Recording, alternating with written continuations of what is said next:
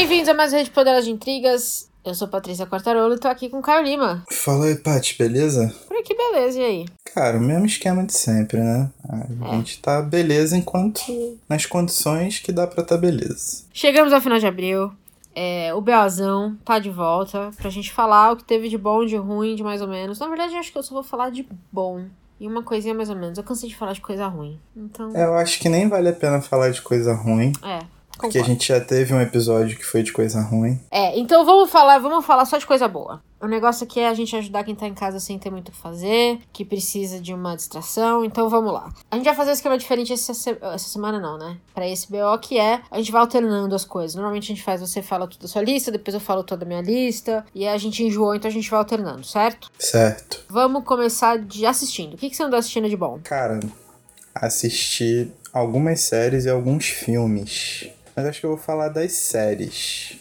A primeira que eu quero falar foi uma que me surpreendeu muito, porque eu achei que fosse um hypezinho meio descompromissado. Mas não, a série é maneira, eu fiquei querendo a continuação, que é a Messiah. Hum, Tá no Netflix. Que é o plot é basicamente que surge um novo Messias lá na Terra Prometida e gera todo o desconforto que um Messias causaria, né? Então, tipo, ele começa a guiar pessoas pra fronteira, isso cria tensões diplomáticas, depois ele aparece nos Estados Unidos e participa de outros fenômenos e isso cria né, um burburinho danado nas organizações de segurança e de defesa né, estadunidenses. E, cara, eu achei que tem umas, umas sacadas ali muito interessantes, muito pontuais, assim, sobre, sobre como nós tratamos, né? Nos tratamos diplomaticamente, pensando numa questão de globo, como nós nos comportamos diante de outras religiões que não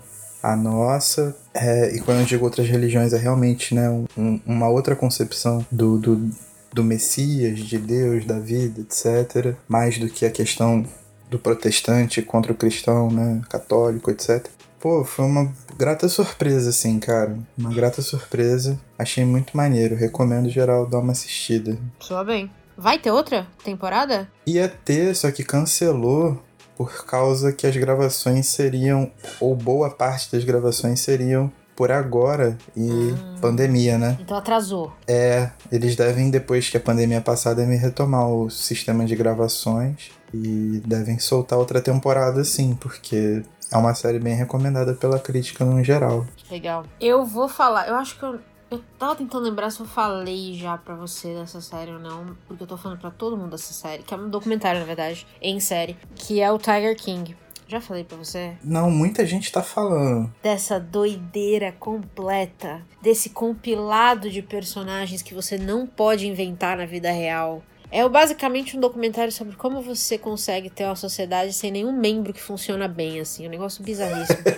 É um negócio bizarríssimo mesmo, eu não conseguia parar de assistir. Eu comecei a assistir na hora do almoço, eu emergi sete horas depois, depois de sete episódios, sem nem saber onde eu tava. Que momento grandioso que é essa temporada. É, Na verdade, dizem que vai ter mais um episódio, não é uma temporada, né? Mais um episódio só. Mas que documentário que você não dá nada e, e é assim, uma viagem na psique humana. Da doideira mesmo, real. Basicamente fala sobre, é, para quem não sabe, é, ele segue a vida de Joe Exotic, Exotic, que na verdade é um criador de leões e felinos grandes. Então ele tem acho que em torno de 220 animais. Acho que ele teve em algum momento nos Estados Unidos a maior coleção de felinos. E ele tem um zoológico, daquele zoológico que você pode brincar com os nenéns. Né? Com os filhotinhos. Aham. E ver aí os felinos comendo, essas coisas. Aquelas coisas todas muito, muito fortes nos Estados Unidos, né? O povo gosta. Aquela coisa bem exploradora, assim, né? Isso, Bem... isso. E aí, esse cara, ele tem uma inimiga mortal, mortal, que é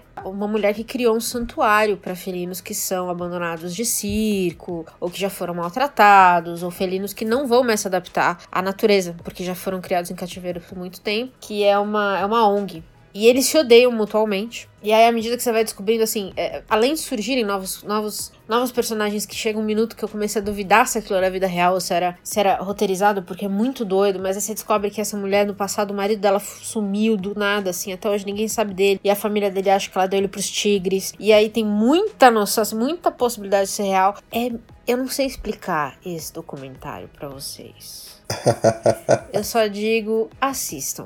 Assistam. Eu vou dar uma assistida, cara, que é bastante gente que tem comentado, mas muita gente comenta assim, ah, cara, é uma doideira e tal. É, então. E eu nunca levei muito a sério. Mas como você trouxe pro BO, quando você traz pro BO, eu levo a sério. Aqui, sabe um fato, fato legal que eu descobri fazendo a resenha dele lá no Poderoso? Você sabia Ah. que nos Estados Unidos é mais fácil comprar um filhote de leão do que certos, certas raças de cachorro? Sério, mano? É, que país. Pois é. Enfim, é, manda mais uma sua aí.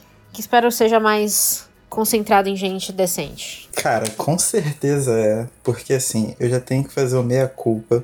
Eu sou um cara bastante iconoclasta, né? Hum, Todo mundo já percebeu isso aqui e tal. Porém, meus ícones se resumem a basicamente três pessoas, né? Acima de todas, minha mãe e meu pai. E a terceira vem nos degraus abaixo, mas fez a minha cabeça desde que eu sou uma criança, que é o Michael Jordan. porra, velho, achei que você ia falar Deus. Que sacanagem. Não. tá nem no top 5. Porra, meu. Eu tava aqui achando que você ia fazer aí agora todo esse discurso pró-Deus, depois no Messias. Pô, ok. Mas Larry Bird, em 1986, depois de uma performance de 63 pontos, em que Michael Jordan levou o time nas costas depois de voltar de um pé quebrado, falou que Deus viu Deus jogar em quadra. Então, Meu Deus, o homem hétero é assim. um negócio a ser estudado, né?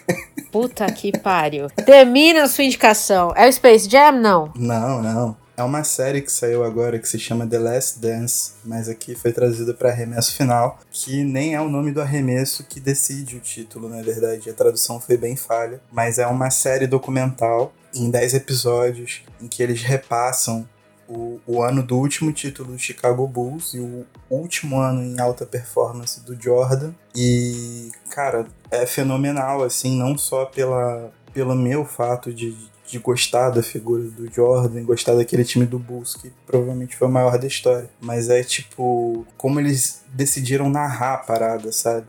Uhum. Então eles, eles fixam pontos da, da temporada de, no, de 98 e eles voltam lá para os anos 70 para pra, sabe, fazer toda a história daquela, daquele jogador, do técnico, do general manager, de várias pessoas que participaram. E é uma parada muito que eu não pensava ver em um documentário de esportes, porque é uma linha narrativa muito complexa, uma linha narrativa muito psicodélica, assim, sabe? Uhum. As ligações são muito tênues, muito suaves. E cada episódio, assim, é de uma técnica fantástica. Então, pra quem gosta de, de esporte no geral, já é um prato cheio. Mas pra quem curte uma parada, tipo, uma história bem amarrada, também vale muito a pena assistir. Mano. Pô, eu voltei a ser criança real. Que legal. Bom, isso é bom, isso é bom. Toda segunda-feira estão soltando dois episódios. Pô, muito maneiro. Muito Na maneiro. Netflix também. Netflix também. Você tem mais alguma série? Ah, eu tenho mais um documentário também em série. Que aparentemente vai ter uma continuação. Então lança, lança braba. E é pesadíssimo, na verdade. Agora que você falou de Michael Jordan, pensei em Space Jam, que teve aquela trilha sonora do R. Kelly. E saiu o documentário Surviving R. Kelly. Você já ouviu Tô pra falar? assistir, tô pra Rapaz, assistir, tô pra assistir. Eu não tive estômago ainda. Cara, é maluco, maluco. Aliás, acho que eu vi muita coisa gente doida, né? Hum, chocante. Enfim, pesadíssimo, pesadíssimo. Ela traz todas as mulheres que já acusaram o R. De abuso sexual ou algum tipo de abuso. Fala um pouco do passado dele. Parece que isso é uma questão é, vem desde o começo da carreira dele, na verdade, é uma coisa bem antiga, e vai até a infância dele, onde ele também já relatou algumas vezes que ele sofreu abuso. Então, assim, é um ciclo insano de abuso que não terminou, né? Porque hoje parece que ele vive numa casa com quatro mulheres que.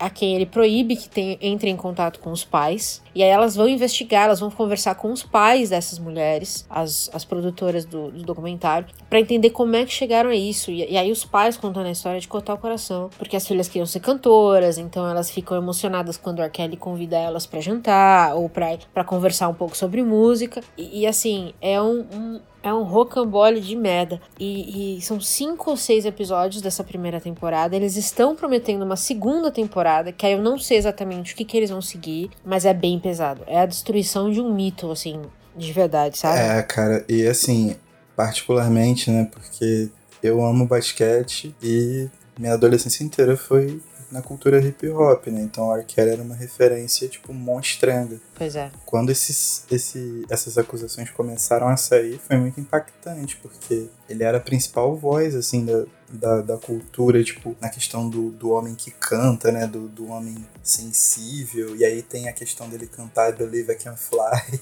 pro próprio Exato. Space Jam. Então, tipo, ele é muito Exatamente. marcado na minha geração. Pois é. Mas eu tô tomando coragem pra assistir ainda, porque já me falaram que realmente era muito pesado. Mas eu vou assistir sim. Aliás, tudo isso dele ser tão marcante pra uma geração foi o que acho que permitiu que muita gente ficasse em silêncio, né? E elas Sim, levantam essa bola também. Do quanto de, de pessoas que viram coisas que, que fingiram que não viram. Inclusive, conta a história dele com a Lia, que é uma história insana. É, enfim, não vou entrar no detalhe porque me deixa doida. A Lia talvez hoje fosse maior do que, pô, sei lá. Seria um ícone dos maiores ícones, dos maiores ícones, assim. Tinha tudo. Ela era muito brava. Tinha muito, tudo. Muito, muito, Pois é. muito. Nossa Pois é. senhora. Pois é, vamos, vamos mais uma então. O que mais você tem pra nós? Como menção honrosa pra série, eu, depois de anos de atraso, fui assistir Narcos. Ah. A original ou a, ou a México? A original, a original. Hum. Nem a original eu tinha assistido. E, mano, a primeira temporada é sublime. A segunda eu achei mais ou menos, mas a primeira temporada, Uhum. muito sinistra, muito Tá um sinistra. pouco atrasado, mas ok. Com série eu sempre tô atrasado. Pô.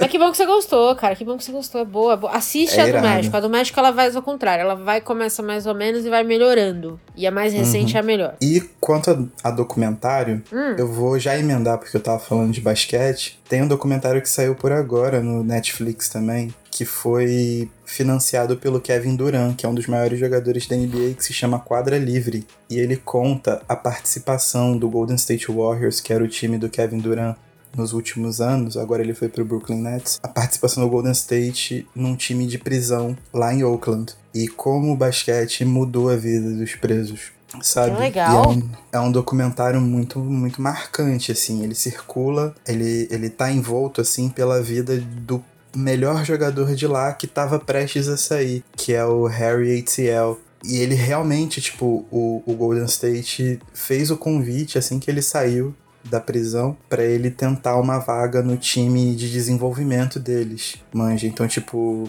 mostra como é que funciona e mostra a vida dos, das pessoas que estão lá presas e estão jogando no time, mostra como é que funciona, tem um campeonato interestadual de, de, de, de prisões e, e a a importância da participação individual né, dessas grandes estrelas nas comunidades em que elas estão inseridas. E, tipo, o Kevin Durant, quatro anos seguidos, é o jogador que mais participa em ONGs e fundações e etc., revertendo o salário dele para a comunidade. Então, tipo, é um documentário bem bacana de assistir, cara. É bem, é bem, assim, é bem pesado porque é muito triste. A gente já conversou bastante sobre isso aqui em várias ocasiões, né? O mais recente agora foram as, a, foi a série do, do Nafsura, que Uhum. também teve muito a ver com isso. É realmente um fio de esperança, assim.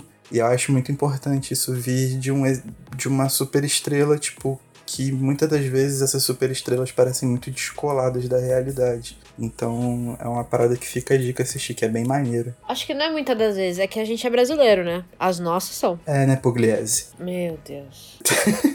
Cara, os nossos ídolos são muito lixo, né? Cara, é Nem ruim ídolos, né? mesmo, Tipo, é ruim mesmo. assim. Influenciadores, assim. Mas não, no não é- é só né? nosso. Olha o Neymar. Exatamente. Tipo, olha isso daí, ó. Olha o que a gente tem de ídolo. Não é toa que ninguém mais, ou quase ninguém mais, quer apoiar a seleção brasileira. Você, olha olha pra seleção, dá vontade de chorar. É um mais sujo que o outro, meu. Daqui a pouco. Ah, o Ronaldinho.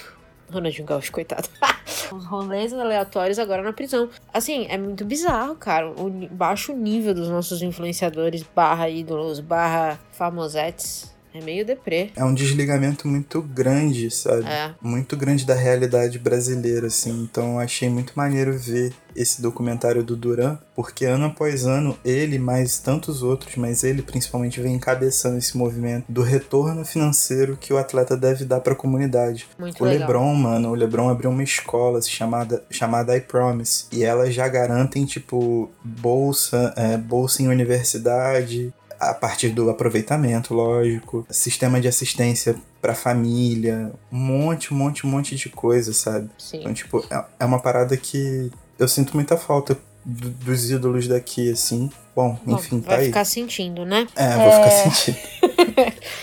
É, desde o começo da quarentena, eu decidi que eu ia pegar uma série assim famosa que eu via esporadicamente, sabe quando passava na TV, e eu ia fazer uma maratona, começo ao fim. E eu já Uhum. fiz isso com The Office, é, The Office Estados Unidos, eu amei.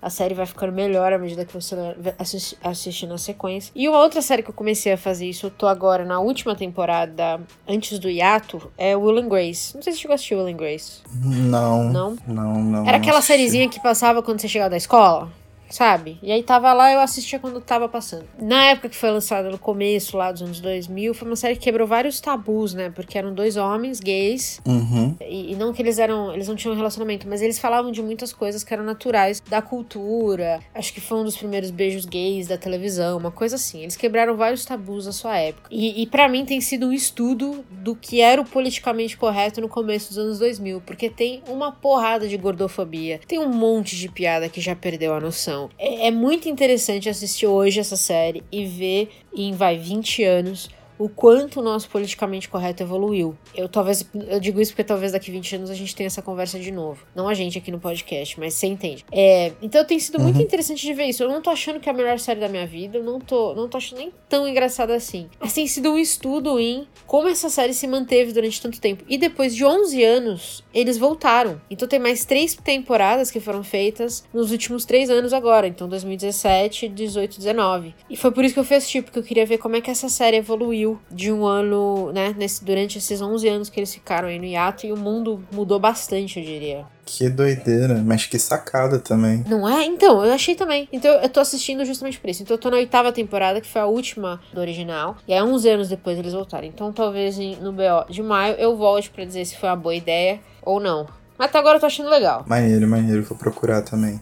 Cara, eu, eu fui convidado por um grupo de estudos sobre Franz Fanon no Facebook. Franz Fanon é um pensador da Martinica, né? Mas ele, a Martinica foi colonizada por franceses, um dos principais pensadores negros, e ele está começando a ser muito descoberto e muito referenciado, principalmente aqui no Brasil agora. Nesse grupo tinha um documentário, ele foi dirigido por um sueco, se eu não me engano, e o documentário se chama Sobre a Violência. E cara, você pega todos aqueles capítulos assim, aqueles capítulos não, aqueles episódios que a gente falou sobre a colonização no Brasil, nas Áfricas, a violência disso, e tá lá, tipo, o documentário é inspirado no ensaio dele. Eu esqueci agora o o nome do ensaio. E ele vai, junto com esse ensaio, narrando os processos de, de luta por independência, né? Ou luta decolonial de países africanos.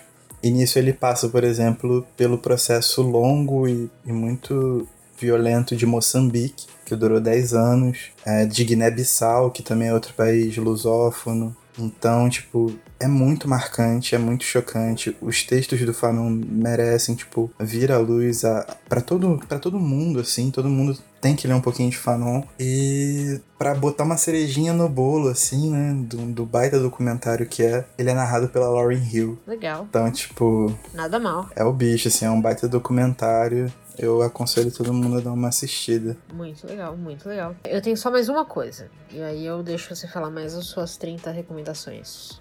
É, aqui tá, o bicho tá pegando. Você tá animada, né? Cara, não é nem animado, é que, tipo, eu costumo sair muito de casa, né? Até assim, eu passo muito tempo na praia sozinho, fazendo algumas coisas. Tirando de foto de planta. Amo, é, o meu Instagram é feito pra isso. É. e eu tô ficando muito preso. É, imagina. Aí eu tento viajar por outras formas. Tipo, eu, eu tento não me deixar cair nessa questão de ficar remoendo as paradas, porque eu sei que senão eu vou ficar pior, sabe qual é? Isso aí, faz muito bem, faz muito tem que espairecer É. a cabeça mesmo. Aí eu vou assistindo um monte de coisa e tal, eu vou lendo, vou, vou trocando ideia, sei lá. Mas pode falar, fala o seu aí, fala o seu aí. Às vezes acontece, eu acho que acontece com todo mundo, mas comigo é uma frequência bizarra. De vira e mexe, eu caio nos, nos buracos no YouTube e eu não sei como eu chego onde eu chego. Eu já assisti vídeo de Etanás, eu já assisti várias coisas que eu não sei nem o que aconteceu pra eu chegar ali. Mas eu A tava ali. certeza que a gente tem com você É. é que vai ser alguma parada muito trágica ou Muito. violenta. E aí, esses dias eu tava aí nessas, nesses meus caminhos de doideira aí, esses buracos que eu me acho. E eu achei um, um canal inteiro dedicado à restauração de quadros finos, assim, de arte fina. Aí eu gostei, Então, cara, então, eu não sei o que aconteceu também, mas aí eu cheguei lá e falei, rapaz, e aí ele conta como é restaurar a arte, o quadro, ele tem umas obras incríveis, ele mostra a limpeza. Assim, é um vídeo de, de 30 minutos, onde você, o cara fala super calmo, né, que esse povo chique, assim, fala tudo, é muito calmo, é muito, né, um, quase um ASMR, assim, de tão calmo. Então, assim, dá uma paz que é chocante. Chama Baumgarten Restoration. Eu vou pôr lá na nossa página, vocês sabem, né? Fica tudo listado lá. Então, se vocês não entenderam alguma coisa que a gente falou, pode ir lá que vocês vão ver. É, e aí dá uma paz, dá uma calma, sabe? E aí, assim, para quem tem coisa de limpeza como eu, ele vai limpando assim, você vai vendo a cor, aparece. Porque durante muito tempo eu achava que era um estilo de pintura, mas é sujeira, manja? Aquelas pinturas amareladas. Não era um Uhum. filtro, é sujo mesmo, é nojento, é nojento. E aí ele limpa, assim, muda até o tom de pele das pessoas. É uma coisa bizarra. Então, Caraca, eu vou procurar. Todo dia tô assistindo um deles, assim, eu assisto um. E agora eu já tô quase uma restauradora profissional, é, já entendendo pra caramba de verniz, tipos de tinta. Como restaurar. Então, quem quer ter paz, assim, ter uma coisa assim, só, sabe, de fundo, uma calma. Eu vou mandar pra vocês, vai estar lá na nossa página. Te mando depois o nome certinho pra vocês ouvirem e, e dar essa acalmada na alma. Viu? Não era Show. tão doido. Tipo, Não, é não. doido no sentido de como a gente chegou aqui, mas não é tão doido. Com certeza. Mas pra galera que mora em São Paulo, por exemplo, ah, isso não tá tão distante da gente. Não sei se chega a ser subsolo, mas no último andar da Pinacoteca, o pessoal que vai restaurando e cuidando das obras, ali é tudo, é tudo de, de vidro. Então você pode olhar as pessoas trabalhando e tal. Então, tipo, é mó maneiro, sabe? E eu, quando, da vez que eu tive na Pinacoteca da última vez, o pessoal fica mó feliz de que você vai lá olhar. É mesmo? Olha, eu nem sabia disso, que legal. Então, é maneiro, tipo, é sempre bom dar um, dar um check assim na galera, porque afinal são obras que contam, né, a história do Brasil, da América Latina, da humanidade como um todo. Então, tipo, é maneiro. É um trabalho É uma animal. responsa grande, né? É, Responsa exatamente. grande na mão. Lembra aquela história da tia que foi restaurar um quadro e mudou a cara do. do... Vocês lembram da Putz, história? O meme né? virou Que a- meme, coitado. Parecia que tinha derretido. Seria eu e restaurando um quadro, sou eu. Enfim, termina a sua lista aí. Conta mais pra gente o que mais tem de bom. Não, aí tem os filmes agora. Você tem algum Ah, filme? Não, não tem nenhum filme. Não tive paciência pra ver nenhum filme. Então, vou fazer resumidinho aqui, porque pra não ficar muito monólogozão. O primeiro filme que eu assisti, que eu achei maneiro, 1917, que foi indicado ao Oscar. Hum, Eu boa. achei maneiro que ele é basicamente todo em plano sequência. Então, tipo, os atores não podiam errar, né? Ou eles tinham que improvisar se errassem. É, tem um momento que parece até videogame, porque você vai acompanhando o carinha Eu assim, com aquela câmera de primeira pessoa. E eu acho a trilha sonora fantástica, assim, junto com os efeitos especiais e tal. Ficou tudo muito bem montado, te dá mó climão. Ficou bem, bem doideira. Boa. Outro que eu vi é um filme que tá na Netflix, é Bem-vindo a Marli Gourmand, que é a história real de um médico. Ele era do Sudão, de uma família muito próxima família real do Sudão, mas ele não queria é, participar da realeza por si só.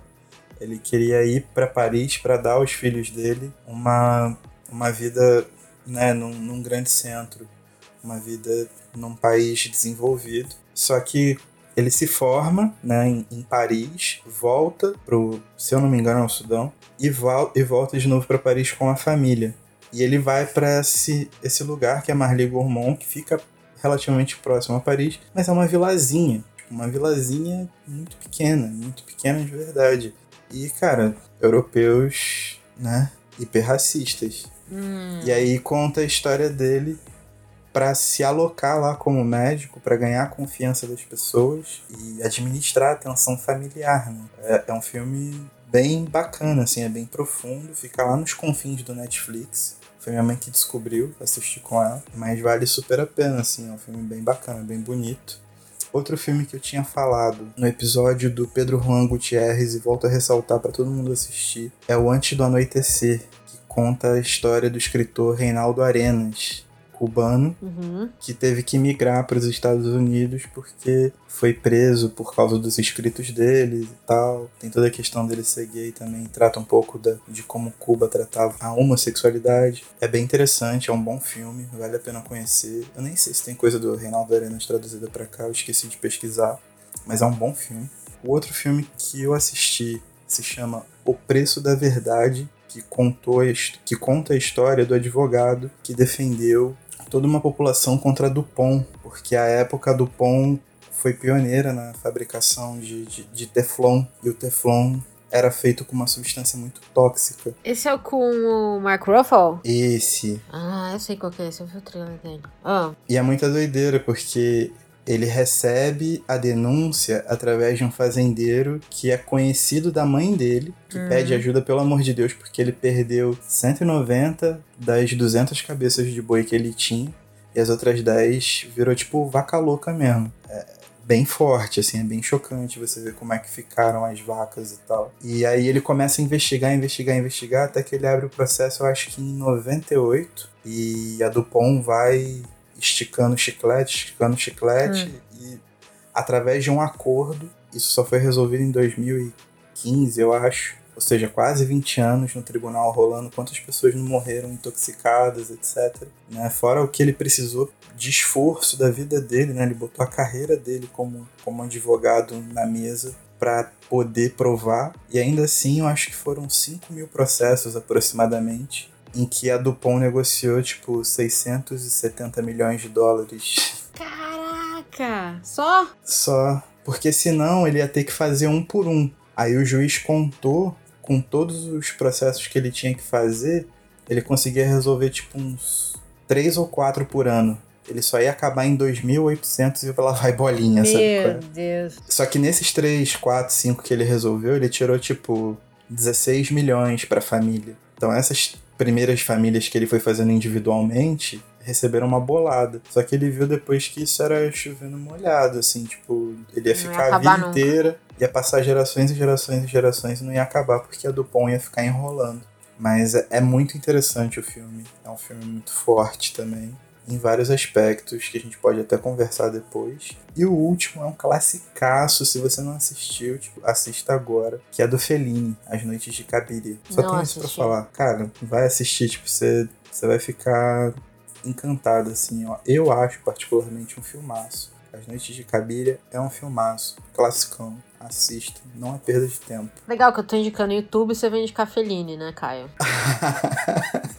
Bom, livros, né? Que a nossa fundação aqui, a base de todo esse podcast. A gente sempre cita algumas leituras legais todo mês. Imagino que você tem o quê? Umas 10? Seis, Eu seis, tenho seis. duas. Então começa você. O que, que você tem de bom? Cara, a gente não conseguiu fazer um episódio, pelo menos não agora, sobre esse livro, mas estava no nosso radar, que é o Romance Luminoso, do Mário Levreiro. Hum, é verdade. Mano, que livro, tipo, espetacular, assim. Ele não tem muito objetivo, realmente é um, é um diário dele tentando escrever um romance. Já, né, Nossa, velho. Inception. É, e ele recebeu uma bolsa para escrever, escrever um romance, que é o Romance Luminoso. Ele já tinha tido a ideia lá no final dos anos 80, só que tinha abandonado. E com essa bolsa ele pretende continuar. Só que os dias vão passando e ele não vai conseguindo. Ele insiste para desbloquear, ele insiste em fazer um diário Uhum. falando da vida dele.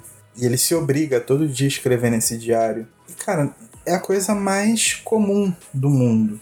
Tipo, ele é um cara velho que é recém-separado, que vive numa relação de uma amizade muito próxima com o que foi a amante dele. É, ele troca o dia pela noite, ele dá oficina e ele é viciado em computador, em joguinho tipo Freecell, Paciência, Tá aí, por que não consegue escrever um negócio, né? mas é uma parada de uma sensibilidade, é uma coisa fantástica, assim, tipo. Há muito tempo que eu não ficava preso, assim, fora dos meus autores preferidos ali, né? Tipo Bolanho, Dostoiévski, essa galera toda que todo mundo me ouve citar direto. E o Levreiro trouxe essa, essa, essa parada de novo, assim. É um tipo de livro que não dá nem vontade de acabar, mano. É muito bom, muito, muito Soa bom. bem. Muito bom. É longo, né? É grande, é grande, é grande. Mas assim, você nem sente, cara. Você nem sente. Você também não sente aquela responsabilidade por virar a próxima página, sabe? Uhum. Tenho que ler para descobrir o fim da história. Tipo, você lê realmente por prazer. É um, é um ato de prazer em ler. Eu acho que isso é muito importante também, até por esse período que a gente tá passando, né? Certeza, certeza. A minha recomendação, na verdade, para quem tá ouvindo a gente aqui no BO, volte dois programas que a gente falou do Noite em Caracas, da Karina Semporgo, Sainz Isso. que foi um livro que a gente leu muito despretensiosamente, mas que eu gostei demais da experiência de ter lido. Gostei da forma como ela criou a, a ficção ali, juntou a, a, a história da, da, da nossa protagonista. Achei uma leitura gostosa. A gente fala muito mais dele no episódio, então não vou falar muito aqui, porque, né, a gente fez o quê? Quase uma hora lá falando só dessa obra específica. Eu sei que já teve um hypezinho da obra, né? A gente até comentou um pouquinho. O hypezinho já passou, eu sei que muita gente já leu. Ao contrário de vários livros que a gente comenta às vezes, esse muitas pessoas leram. E quem não leu ainda e estava em cima do muro, é, vale a pena. Gostei demais. E se você quiser mais detalhes ainda do quanto a gente gostou e do que, que a gente achou de fato de todos os detalhes das, da, do livro, ouve lá o episódio dedicado a ele, que ficou bem legal. Já fiz até um. Reforço a indicação, que era uma das minhas também. Aí, que beleza. Manda mais uma então sua. Muitas editoras disponibilizaram livros de graça. E tem uma editora que eu e a Fernanda Marão estávamos de olho há muito tempo. Só que aquela coisa, né? A gente é meio pipa voada, assim. Eu então nem se fala. então eu sempre esquecia, tipo, sempre que sobrava uma graninha no fim do mês que eu ia comprar um livro, eu sempre esquecia de olhar para essa editora, que é a Papéis Selvagens. E ela tem uma coleção que, que se chama Coleção Arkimbold, que é inspirada no Arkimbold do 2666, do Roberto Bolanho. O quê? Isso. E aí ela traz latinos inéditos pra cá. É uma coleção pequena, acho que tem uns 5, 6 livros. E os livros são de narrativa curta. E essa editora, Papéis Selvagens, disponibilizou um desses livros, que é o Perla, do Roberto Videla, um argentino, que é inédito no Brasil. É um livrinho de 60 páginas contando a história de, de devoção entre mãe e filho, assim. É muito tocante, é muito bonito, muito bonito. Que ele legal. consegue, ele consegue contextualizar não só a vida dele com a mãe, o sentimento que ele tem, sem ficar entregando nada mastigadinho, sabe? Nada muito Uhum. piegas. É tudo muito tocante, muito simples, muito singelo, muito bem escrito. Ele também entrega como as coisas aconteceram na relação dos dois, porque ele sai né, da Argentina. Se não me engano, ele, ele vive em Paris durante muitos e muitos, muitos anos. E ele explica o porquê acontece, né? E é tão tocante que nada foge à relação de mãe e filho. E ao mesmo tempo ele vai inserindo elementos externos, assim, sabe? Dando uns toques. Isso tudo em 60 páginas, mano. Tipo, é muito incrível. Que é legal. muito bom. Muito bom, muito bonito. Aquelas leituras para deixar o, o coração quentinho mesmo. Muito bom, muito bom. Olha só, eu falando de leitura pra deixar o coração quentinho, né? Não conhecia a editora, não. Porque você não sabe o que espera por aí. É, eu tenho só mais uma recomendação de livro. Eu, eu tenho lido pouco, tô- eu ando meio. Ler tem sido um ato meio difícil pra mim. Tá indo aos trancos e barrancos. Acho que muito dessa quarentena fica na nossa cabeça e, e quanto mais concentração Sim. eu preciso, menos eu tenho. Mas esse mês ainda foi melhor que os outros. E aí eu peguei pra ler.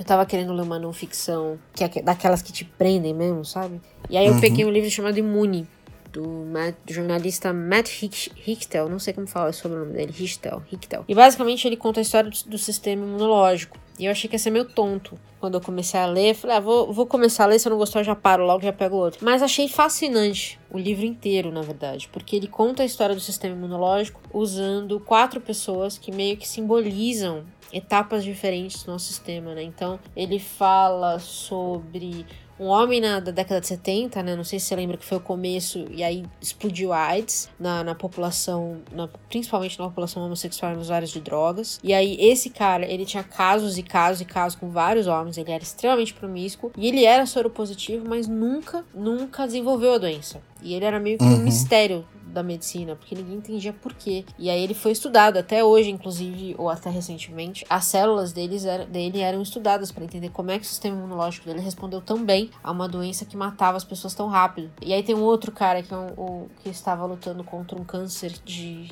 linfoma de Hodgkin, que acho que é um dos Hodgkins ou Hodgins, que é um dos mais nefastos de todos os cânceres que tem, destrói o corpo em vários momentos, e ele também acabou testando alguns tratamentos experimentais. Tem duas mulheres que têm o sistema imunológico são tão poderosos que eles se voltaram contra eles mesmos. Então, assim, ele vai contando como que a descoberta, e uma em cima da outra, né? Nunca é um cientista só que descobre tudo. É um cientista que vai construindo um pouquinho em cima do que foi descoberto antes. Então, assim, foram cento e tantos anos de pesquisa para a gente entender o sistema imunológico como ele é hoje e ainda tem coisas que a gente não sabe. E eu fiquei impressionada. Eu, assim, adoro ciência. Eu adoro quando eu leio coisas sobre ciência e como eu não sou nem um pouco de ciência, tudo eu falo, ah, gente, entendeu?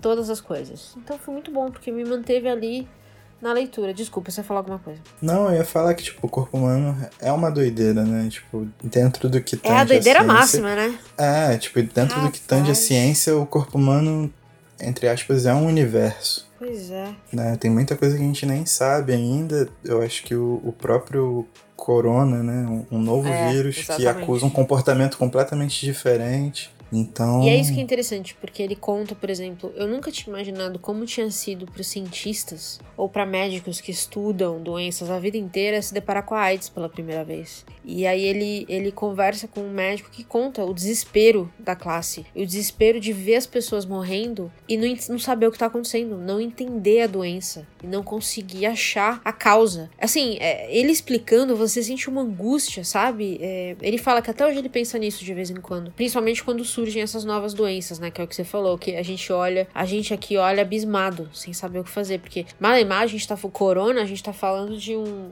de uma doença que você mata lavando a mão com sabão, mas não tem vacina. Isso, É um negócio bizarro. exatamente. Enfim. É, achei fascinante, pra quem gosta do tema, acho que é uma boa pedida. Você lê rapidinho as histórias, são, são histórias curtas, não tem muito jargão técnico, né? Que isso me preocupava. Então, assim, achei fascinante, fascinante, fascinante. Manda lá. Cara, tem duas releituras, mas antes eu vou falar de um autor que pra mim era de certa forma inédito. Eu só tinha lido uns contos do Zambra, Alejandro Zambra, chileno, uns contos esparsos por aí pela internet. Um que eu amo de paixão, que é o El Ciclo, que pra mim é um dos melhores contos que eu já li de longe. E decidi pegar as narrativas dele, né? E a primeira que eu peguei foi Bonsai. Hum, não tenho. Cara, o maluco é brabo.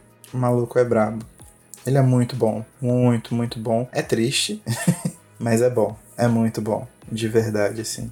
Recomendo demais. É um livrinho hiper curto também. De você sentar, tomar um cafezinho e se perder, assim, até, o, até a hora de que der sono. Mas, cara, recomendo a leitura do Zambra. Bonsai.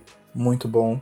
E aí eu fiz duas releituras. A primeira foi Memórias do Subsolo, do Dostoiévski, porque Memórias do Subsolo me despertou...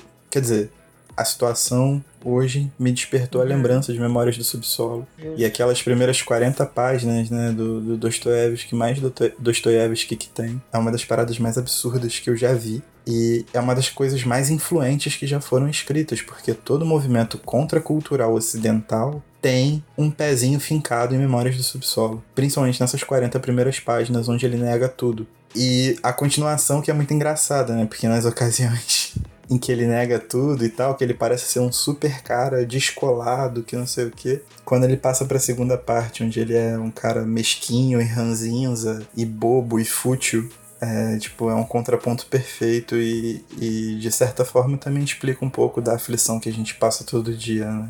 Então é sempre bom rememorar. E, E. por fim, Manda. por fim, inspirado pelo curso do Ricardo Lísias de literatura contemporânea francesa, que ele deu de graça durante essa quarentena, sei que você não ouve, mas valeu Lísias, É. eu tirei da estante um dos livros que eu mais curto na vida. Eu não gosto de botar muita classificação, assim, é ou mais tal, mas é um dos livros que mais me marcou durante a vida, que é Nádia, do André Breton. Hum. Que é a peça, tipo, é a pérola do surrealismo, sabe? E é um livraço, mano, é um livraço. Tipo, tem PDF a rodo dele na internet, procura aí, sabe?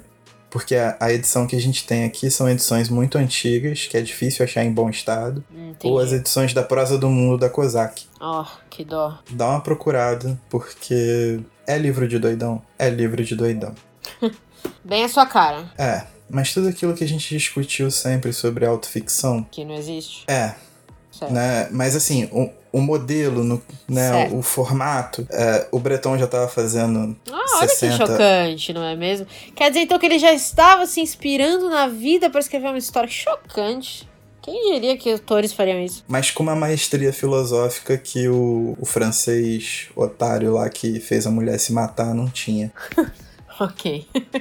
Não, tipo, o Breton é fora de série, mano. É um bagulho, tipo, ele é brabo. E Nádia é um romance que é uma pérola mesmo. Então, tipo, fica a recomendação aí todo mundo ler.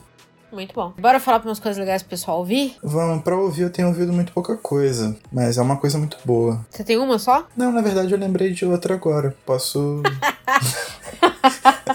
Então tá bom. complementar. Pode começar então. A primeira é o novo podcast do nosso querido Gustavo Angeléas. Opa! É. É de casa. Eu gosto de esporte, todo mundo já percebeu, e ele fez um podcast que se chama Armário da Bola, junto com um amigo dele, que já tinha um blog no passado, em que ele falava de, de, de camisas e times específicos, né, que marcaram data, assim, marcaram época, seja pelo, pelo estilo de jogo, seja pelos títulos, etc. E aí eles resolveram fazer um podcast. E, mano, ficou muito bom. Tipo, pra mim, é, o- é o tipo de coisa que eu, gosto, que eu gosto de ouvir na quarentena, sabe? E sobre esporte Legal. de você lembrar montagem dos times, como é que foi. Eu sempre acho isso tudo isso muito interessante. E eles fazem uma análise bem bacana. Então fica a recomendação aí pra quem gosta de um futiba e tá com saudade.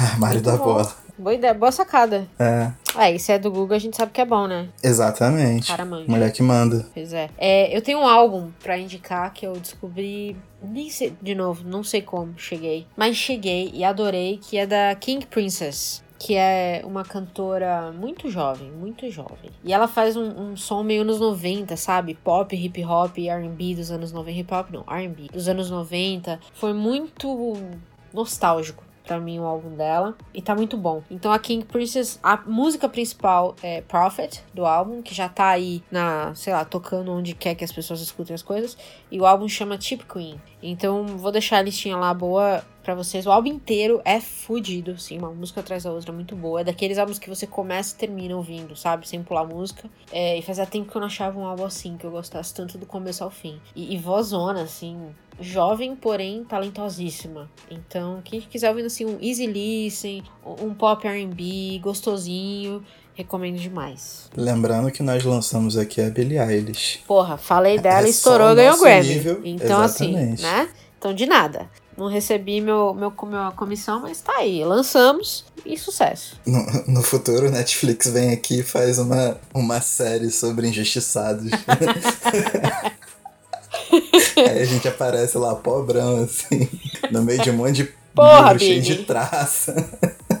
E aí, vamos encerrar então. Manda sua última recomendação. Minha última é que tinha lançado agora, eu tinha até coisa, que é um.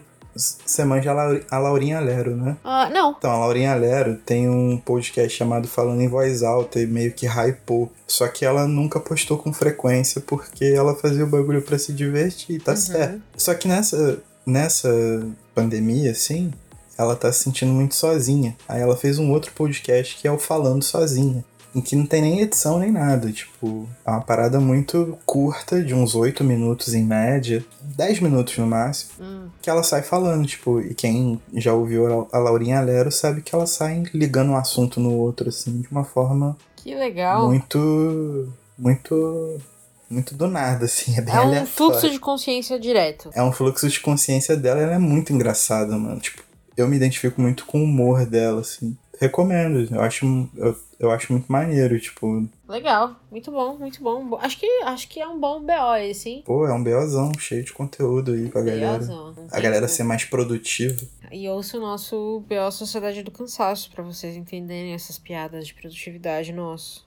Que eu também não quero parecer, né? Que a gente tá aqui É, né, cara? Relaxem a cabeça. Para vocês terem a lista completa, vão lá no site www.centralredepoderosa.com.br. Lá a gente tem toda a lista de todos os episódios do nosso podcast. E aí você pode clicar no episódio e vai ter lá essa listona completa de tudo que a gente está recomendando. Que caso você tenha perdido alguma coisa, quer voltar, quer revisar, vai estar tá tudo lá bonitinho, certo, Caio? Certo. Mais certo que isso há dois dias. É isso aí. E bora para maio, que a vida não tá ganha. E seja Vamos lá ver o que, que nos aí, aguarda, né? né? Pois é. Inseto é certo. Meu Deus. Beijo e tchau. tchau.